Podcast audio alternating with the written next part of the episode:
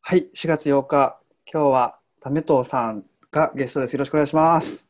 よろしくお願いします。はい、為藤さんは、この前、あの、あ安藤さんの主催のなんか、ね、ゲ、ゲ、ボードゲーム会ボードゲームはい。一緒一緒にしたために来ていただいたんですよね。そうですね、一瞬だけ。一瞬だけ、そう、全然喋れなくて、そのまま、あの、そうですねそうなんか一瞬見た人って感じだったんですけど、あの、たたねさんっていうね、あの、たたねさんと、こはいの前、二人でご飯食べたときに、あのはい当時、あの、ね、あの、ロロっていう会社でインターンしていて、で、もうなんかもう今いる、ロロ、本当、その、タミトさんっていう人がすごい良くて、っていうのをずっと永遠 と、でうん恥ずかしいこ。のあった人やと思って、そうそうそう。 ね、そうそこから、ああ、あの時もっと話せばよかったと思って、うんあそんなにすごい人なんだみたいな。なんか、こうね、こう、二人で話すときって結構、この腹割って、なんかマイナスなこと話したりすることも多いじゃないですか。ではいはい。終始、たたねさんはもう、ポジティブな。いやー、ノッコと飲むと、大体ポジティブになるんですよ。で、ポジティブですよね。はいなんかその、タミトさんは、そう、チームを良くすることを、もう誰よりも考えてて、で、と、で、考えてて、そのチームワークとか、そういう上流のことも考えるんだけど、ちゃんと技術もキャッチアップしていて、もうなんかその、上から下までというか、もう全部把握して、やってて、本当に尊敬してて、もう知りたいみたいな感じで言ってて、 ああ、すごい人なんだ、みたいな。うん。なので、今日楽しみにしてました。はい。ああ、よかった、ありがとうご ざいうんなんかあれですよね、本当今から詳しく聞き出すみたいな感じになると思う まはい。改めて、なんかちょっと、あの、自己紹介というか、はい、お願いします。はいあはい、す。あ、ためとうです。よろしくお願いします。うんはいえー自己紹介って何話そうかな。えー、今、ロロっていう会社でも所属しつつもフリーランスあ、そうですね。えっと、一応あの、ロロは、えっと、2012年から、うん。あ、この、あ、そうですね、2012年から、えっと、ロロに入社し、入社、まあ入社しまして、うんうんで、まあ、ロロはもう、それからずっと、うんもう、はまあ、仕事をしていて、まあ、それ、ロロをメインにしつつ、まあ、フリーランスとして、うん今、まあ、いろんなプロジェクトに携わってます。あ、ロロ、設立が2010年2月15ってことなんですけど、まあ、そのちょっと後とか。あ、そうですね。2012年末ぐらいですね。うんうんうんはい。設立1年未満の時に入社したそ、うそうそうそう。まあまあ第二創業メンバーぐらいの。はい。はい。ええうんうんうん。うん、で、そこから、えー、まあ、えーと、去年あたりから、まあ、いろんなプロジェクトに関わってるんですけども、すごい面白くて、仕事がすごい大好きなので、まあ、どんどんこなしていくうちに、ちょっと税理士の方にそろそろ、うんあの、税金とか大変なので、うとんいうことで、まあ、うん自分の法人の会社作ったりしてうんうん。ますね。あだから今、2社、二社所属みたいなうんうん感じうん。うです。ーんへえ、そうですよね。今、やっぱり開発ニーズ高まる一方ですからね。いやー、すごいですよ、今、本当にう。んうんうんうん。で、あの、先日、昨日かな、うんあの、スクラムマスターのはい。合格した。ああ、そうですね、そうですね。うん。いやー、これすごい、えーいやもう厳しい研修で、その江端さんっていう方がいるんですけども、うん。ただまあ、日本でその唯一の認定、そのスクラムトレーナーなんですよ。日本で一人だけなんですよ。うん。で、その人が教えるんですけども、まあ教うん教えてくれるんですけども、めちゃくちゃ厳しくて、うん。はい、なんかもう、うんとなんか研修でそのなんか30万払うんですけども、うん。なんか本当にうう受からせてくれるのかなみたいな。 研修、あ研修どれぐらい研修受けるん ですかあ、3日間なんですよ。あ3日間で一回朝30万。へえ。 3日間で、えーっと、朝9時から夜7時まで。うん、それ3日やって、はいで、あ、この人分かってるなって思ったら、し資格もらえる。そうですね。はい。へえ。研修期間中の、うんその貢献度うによっていかないんですよ。ん。うそれではは判断されて、そこからオンラインテストみたいな形なんですけども、ーん。まあ、そのメールが、それそれでであの、不合格だった場合は、うん。 メール来ないんですよ。連絡来ないんですよ。そうなんだ。はい。えーで、合格だった場合はメールが来るんですよ。えー、で、もう2週間ぐらい、もうメールが来なくて。あも、ういつ来るか分かんないみたいな。あ、そうなんですよ。 あ、ええー、 1ヶ月以内としか言われなくて。すごいな、強気な。いやーもうすごいです。いや、まあなんかもうスクラム的には、もうそもそも、うんなんだろう、落ちてる人に、とやり取りするのがもう無駄なんですよ。はあ、はい合理的なんだ。合理的なんですよ。なので、いや落ちてる人とやり取りするんだったら、もっとできるだけそのスクラムマスターを増やしたいとか、まあそういう考えなので。へえ、超合理的。いやもう、いやもう合理的ですよ、完全に。えもーう 全てに、すべてにちゃんと根拠を持たないといけないんですよ。すべての行為に。指標を持たないといけないんですよ。えー、なんか日本の考え方だともう30万円という大金をいただいてたらそんななんかね、あのーちゃんと連絡を送らなきゃみたいなわびさびみたいないや感じにな はいならない。え実際えいや、なんならもう先生が、いや、もう帰ってくださいみたいな。ー、えー、すごい帰ってくだ。さみたなそういう感じなので。確かになんかわかるわかるなんかアジャイルとかをやっぱ徹底してる人って合理的で、はい。あのーなんかお客様は神様じゃなくて本当に対等というかあ、そうですね。いや、もうもちろんですよ。はいはいはい。ねいや、もうこっち、こっちも作る側であって、で、うん何よりも、やっうぱんプロ、そのプロダクトを完成させるためにうん、頑張るので、で、それは結果的にお客さんのためでもあるので、うん、いや、もうプロダクトを完成させるためだったらもう何でもするっていう感じですね。あーどんなことでも。なんか、それが通用する時代が現代えっと、いや、どちらかというと、まあ、うんスクラム自体はもう結構昔からあるんですよ。うん。 2000、何年だった ?2002 年か8年だったか忘れたんですけども、2002年かな。 10年。あ、10、うんうん。20年近く。うん。で、あるんですけども、うんなんで今かっていうと、昔って、うん。物を作れれば何でも売れたんですよ。うん。うん。で今って物を作っても売れないんですよ。うん。うん、だから結構工夫が必要で、工夫が必要となると、そもそもの当たり前品質っていうのはすごい高いんですよ、今って。今の世の中って。うん。うん。一つのプロダクトを作るにしても、すごい大変なんですよ。うん。で、まあ、そうなると、もう開発のコースとかもすごいかかるし、うん。要件もいろいろと変わってくるし、ので、うんなんだろう、その昔と違って今は、うん。そのアジャイルとか、うんあそのなんだそのあまあ、今のスクラムとか、うんっていうのを取り入れないと、うまく開発が結構回らないんじゃないか。回らない回らないっていう時代なんですよ、うん。今。だからすごい必要なんですよね。ええうんその、それって、なんだろう、おか、お金を出す人、その、プロジェクトオーナー、はいはいくプロダクトオーナーだったり、その、まあ、はいプロプロデューサーみたいな、その予算持ってくる人が、その、はいそれをよ理解できる。はい。あ、もちろん。ん、もちろん、はい。教育していくっていう形であす。教育していく。はいはいはい。うーん。いや、なんか昔の考え方だと、もう予算決めて、で、はいもう、こう、もう納期も全部、こう、発注側が決め て、ね、なんかその、もうやれよみたいな。やばいやついやいですや、よね。納期絶対だろうみたいな、はい。コープって何みたいな感じで、はいそのでそれがまかり通ってて、で、作る側はもう寝ずに、こですよう、たくねさ。んの力が強いから、はい。もう作るしかないみたいな。いやー、もうゲーム開発大変でしたよ、もうそれで。そうですよね。で、その方が、なんか発注者的には有利ななんだけど、ただそれが、それでね、疲弊してるだけだと、うまくいかないっていうことをちゃんと、そのお金出す側が理解してきてるっていうのはすごい、そうですね。いや、もうそうですよ。うん。ね。 いや、すごいですよ。あ、そういう現場感がある。はい。うーん。へ今え。今はなんか、うんもうどちらかというと、あれ、なんか、完成させる気ないんですかみたいな。うん 詰めるみたいな逆えに。もうもう逆に詰めます、本当に。あ本当にー詰めます、本当に。へーで、も、ゴールは見てますって。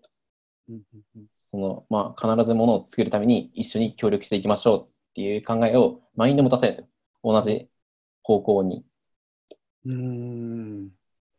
まあ、うで、んそうやって、まあ、ちゃんと合理的に進んでいけば、必ずものできるんで。で、まあ、あと、まあ、スクラムとしては、ななんだろうな、えー納品とかってあるじゃないですか。はい。あれって、イテレーションっていうのがあるんですけども、うんうん例えば2週間とか決めるじゃないですか。はい。その2週間、毎、2週間、まあ、終わった、そのイテレーションが終わる頃には、そのものが出来上がってるんですよ、絶対に。うんうんうん。成果物が、は動いく。ものが。デモができる。そうそうそう。なので、例えば納品日って決めたときに、うん。そのものができてないっていうのは昔だったと思うんですけど、スクラムの場合は、ものうがん80%できてるんですよ。うんうんうん。動くものがそう完そ璧うそうじゃないんだけど、そアウトプットがあると。う。そう。で、うんなんだったら、その80%って言っても、要は、えっ、と、完璧じゃなくても、要は世の中に出せるレベルうん。にはなってる可能性が高いんですよ、結構。 80%あの。ベベータ版というか、そうそうそう完璧じゃないんだけど、はいうんう、うんん動きながら、ね、そバうージョンアップしながらみたいな。んんそうそうそうそう。で、うん例えばじゃあその20%はどうしたんだって話になると思うんですけども、その20%っていうのは、その開発の工程で、まあ、いろんなやっぱトラブルって絶対あるんですよ。いろんな問題っていうのは、うん障害っていうのは。うんで、その障害の影響とかなので、 うんしょうがないんですよね。で、それはもう、そのクライアントの人もすごい理解してるんですよ。う常んに、常にそれはもう共有してるので。うんうん問題っていうのは、仕様変更とか、政治周りとか、うんあと、まあ、クライアントの組織変更とか、法律的な問題とか、うんうんあとエンジニア側の問題とか、デザイナー側の問題、ディレクションの問題、あとは、アップル、グーグル、プレイスターの問題とか、うんうんいっぱいあるじゃないですか。はい。絶対何かあるんで、うんうんそれを毎回、うんイテレーションが始まるときに、必ず、あの、計画を立てていくっていう感じですうね。ん変化に合わせてっていう。イテレーション 2, 2週間だとして、はいはなななんななん何イテレーション分後まで 1, 一イテレーション分だけ見積もるのかそれともなんかただピボタルトラッカーだと全部こう全工程入ってはいはいはい。 3か月後まで分かるっていうああ、そうですね。ああ、でも、大体全部まで入れますね。あもう2か月だったら2か月の最後まであそうですね。はい。ゴール、ゴールまで作ります、それは。ねじゃなくて逆にいけないんで。うーんでなんかピボタルトラッカーとかに入れるおお、てか、ピボタルトラッカー使ってるんですかいや、この前、あの、そのさっきのモフモフさんと話をしてて、うち結構トレ,、トレロが多いんですけど、やっぱ、はいはい。ピボタルトラッカーいいですよね。なんか、えモフさんーいなどっち使ってるんですかや、ピボタルトラッカーですよ、僕も。いや、そう、うん、いや、個人的にはピボタルトラッカー使いたいんですけど、はいはいなんか、あの、他のメンバーが嫌がるんですよね。えー、いやー、結構、見た目が結構、ちょっとなんか、とっつきにくいのもあると思うんで、そうなんですよね。あ、ピボタルトラッカーでみんなでやってるんだ。そうですね。もう、うちは、ロロは全部ピボタルですね。うん。はい。いいなぁあれ、そうベロシティまでちゃんと、しっかりやれ、うんと、と、と、け計算してやれたらすごいですよ。うんうん完全にアジャイル特化したうん。うん。ツールなんで、あれは。ね、いいですよね。うんであちょちょっと話前後するんですけど、そのやり方でやっていて、で、えでお客さんはいろんなフリーランスの人に、こうはいエエンジニアにこう発注してる感じになるわけですよね。あ、そうですね。はい。そそれで、うんと、なみんなになんか例えば月額費払うみたいな。はいで。あ、そうですね。おお客さんというよりも、まあ、ロロの場合は、ロロがお客さんとやりしてて、ロロがんフリーランスのエージェントとかにうん払っていくっていう感じですね。うん、で、ロロもうアジャレでやりますっていうわけじゃないですか。いはいで、なったらロ、ロロが月額、納品の、納品じゃなくて月額でもらうってこと。あ、いや、えーあ、それ契約によると思うんですけども、多分各ステップ、マイルストーンごとっていう感じですね。例えば要件定義のフェーズあははは。みたいなか、多分要件定義のフェーズは必ずだと思うので、要件定義のフェーズもらって、で、その次開発するフェーズに入って、みたいな、うん、うん、うん、うん。フェーズごとにもらいますね。ま毎月は多分結構厳しくて、多分大きいプロジェクうトん大きいプロジェクトになるほど、うんロロ的にはちょっと、うんうん、あそのゴールまではとあれだっていう。なんかでもほらさっきのほらアジャイルでやって不確定要素がいろいろあるから、そのうんうんそうやって動かしながら2週間ごとに変わっていくわけじゃないですか、うんうんでもその見積もりは、うんあでもいいかフェーズフェーズごとには誤差はあるけど次のフェーズでそれは吸収できるってことああ、もちろんそうですね。はい。で、あーもし追加が必要な場合は、もちろんそれも追加見積もりになるので、うんうんうんへでそこはもう全部合理的に進んでるので、お客さんも納得できるんですよ。えあしょうがないねっていう。うんうんうん、まあ、こういう理由でこういうふうに動いてそうそうそうそ価値はこんだけ出してるからみたいなう。はい。あーえでイテ、イテレーションで、あの、さばけるポイント数、ベロシテはィで、はいはい、あれ増え、増えていきます変化していきます。あ全然もう変化してきますね。もう。うん、増え基本増える。いやー、あ、うーん。減ることもあるし、減ることもありますし、増えることもありますね。めちゃくちゃ増えることもありますね。めっちゃあ、めちゃくちゃ増えることもありますね。あ、めちゃくちゃ増える。増えるのは、あれですよね、はそのチームが回ってきたりとか。そうそうそうそうそうそう。う。で減る場合ってどういうことがあるんですか減る場合は結構外的要因が多いんですよ、やっぱり。あー大きいプロジェクトになっていくと。うんうんうん。で外的要因っていうのはなんか、例えばログインシステムにこれを使わないといけないとか。ああ、なるでほど。そうなると、まあ、うん最近そういうのあったんですけども、うん、ログインシステムってもう一番初めじゃないですか。うんなので、ユーザー登録はす終わらな いんですよ。うん。う で、んそれ以外の開発をしなきゃいけないんだけども、まあ、まあ難しいみたいな形なので、そういう時はやっぱ下がりますね。うーん。いやー、そうね。だから、うん。また話常に戻しますけど、ピボタルトラッカーいいですね。なんかそれいでやいいハマって見える化して、で、アクセプトボタンがあって、クライアントがアそうクセそうそうそうそうそう。プトするはいから、クライアントはアクセプトじゃないんですよ。プロダクトオーナーですね。あ、プロダクトオーナーはロロにいるんですね。あ、そうですね。はい。ああ、モフモフの会社は、クライアントがプロダクトオーナーになって、ああ、すごいですね、それアはクセ。プトが納品になるみたいな、そのククライアントも含めてプロジェクトメンバーみたいな感じはいで。す。ああ、でもそれが多分正しいですね。うーん、ロロの場合は社内にいて、。そうですね。はいうーんお客さんがそもそも、その、まだ、スクラムっていうのをまだ理解してるわけじゃないので、うんうんうん多分そこで無理やりその、押し付け、やり方を押し付けるのも良くないので、あそうですよね。だからはいクライアントからしたら、まあ、フェーズごとにちゃんと見積も見積もり開発になってる。そうそうそうそうそうそう。うはいん自宅だけども、っていう。うんうんうんだから第2フェーズ以降の副業されてても第1フェーズは大体収まる収まる予算とスコスコープが納品そ物うそうそうがそう。収まったの、お客さんから見たら納品のある受託開発っぽそうくそうそうそうそう。あーへすごい難しいですけどね。ー難しそアジャイルって。ううーんうち結構大学の案件とかやっててはいはいはい。あの大学って予算が決まっててそれはもう、は教授の権限じゃなくてその、ね、そのよ予算その国費の予算だからあか帰れなかったりするんですよね。だから、アジャイルできないみたいな。もう、行っあ。たことしかできないみたいな。 はいはいはい。で、そうなんですよ。だから全部が、やっぱやっぱプロジェクトによりますよね。いますね。いいや、でも予算決まってもアジャイルはできますけどね。うんうん。僕。あ、今の話ですよね。その、はい中はアジャイルなんだけど、その予算通りできるように動かせる。そうそうそうそうそう。あの、スコープと、えー予算とスケジュールを調整することで、うんで。ことですよね。うん、なんかあとはその、そもそも開発賞としてうん変化に対応するためのやり方なだけなので、うん。別になんか、なんだろう、中身は、中を見たなその蓋あ蓋開けてみたら全然上から下に流れてる感じでもいいんですよ。